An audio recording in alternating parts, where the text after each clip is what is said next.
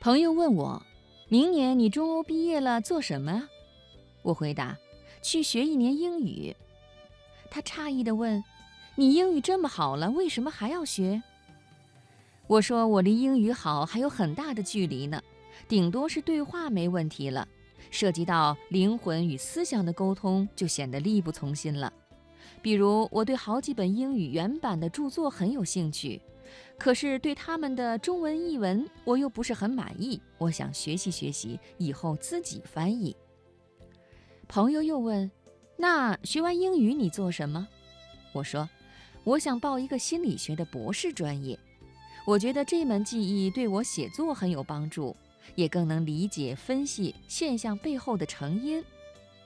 朋友惊叹道：“你怎么有这么大的动力呀？我认识你的这几年，你每天都在学习，你到底想干嘛？”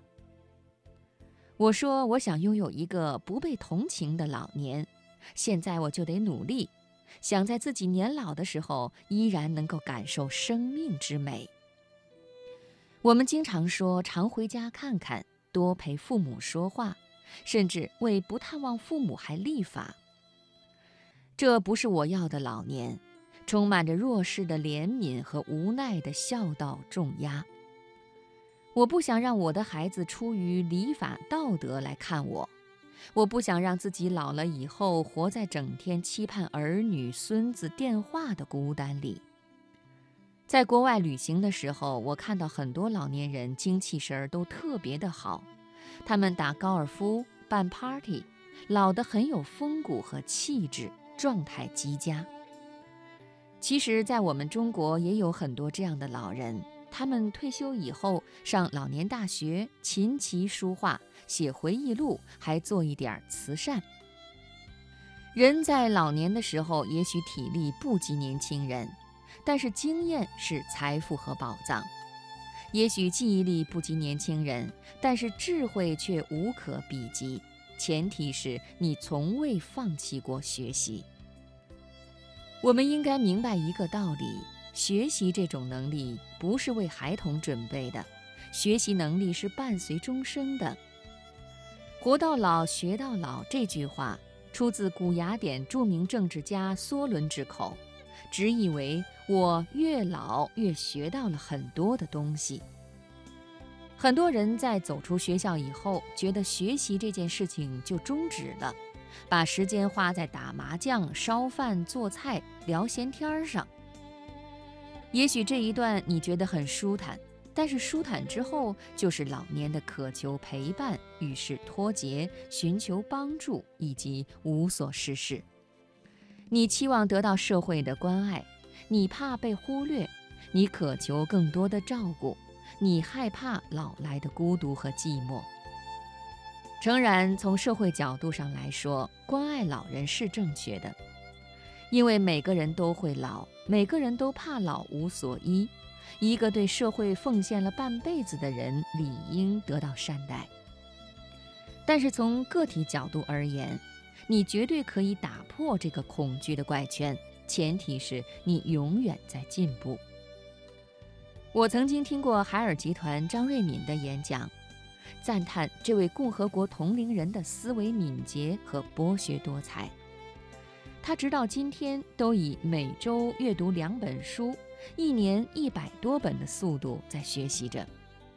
在座的学生提问的所有跨时代、跨技术、跨领域的问题，他都有过思考，并且能够提出独到的见解。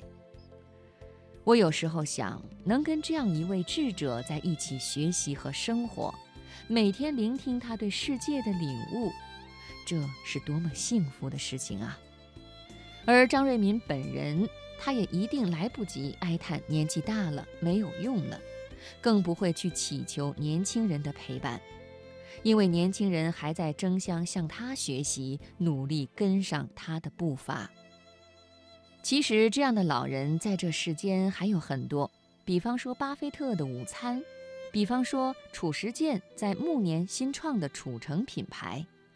而对于我来说，我一方面同情、怜悯那些老去和即将老去的人，一方面又希望自己活得与众不同。古罗马哲学家西塞罗在《论老年》这本书里说道：“老年人不仅要保重身体，还应该注意理智与心灵的健康。因此，老年人也要不断的学习。一个总是在学习和工作中讨生活的人，是不会觉察自己老之将至的。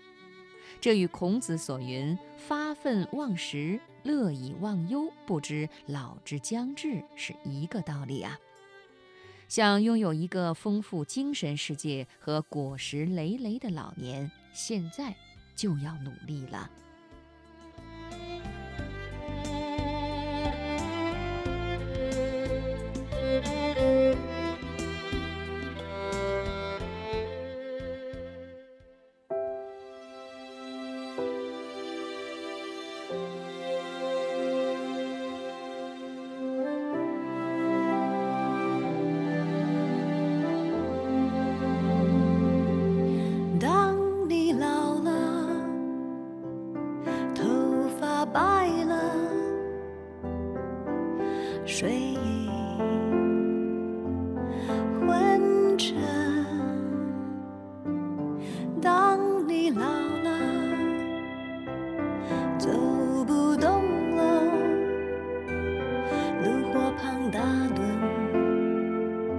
回忆轻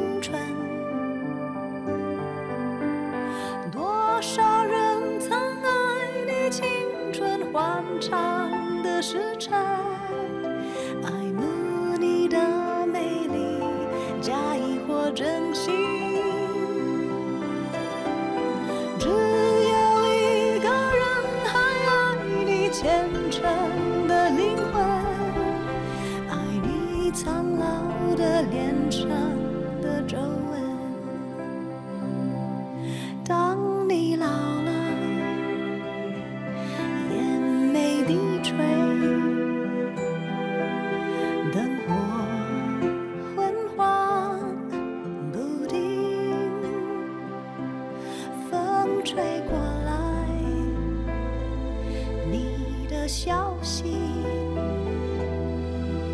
这就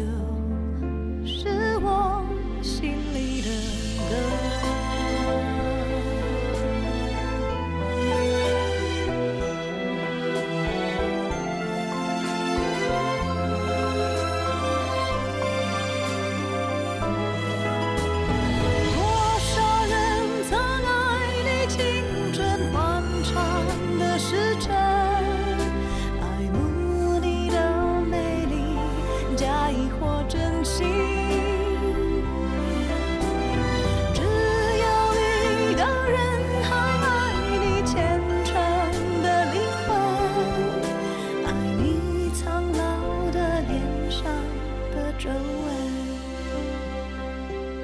当你老了，眼眉低垂，灯火昏黄不定。当我老了，我珍惜。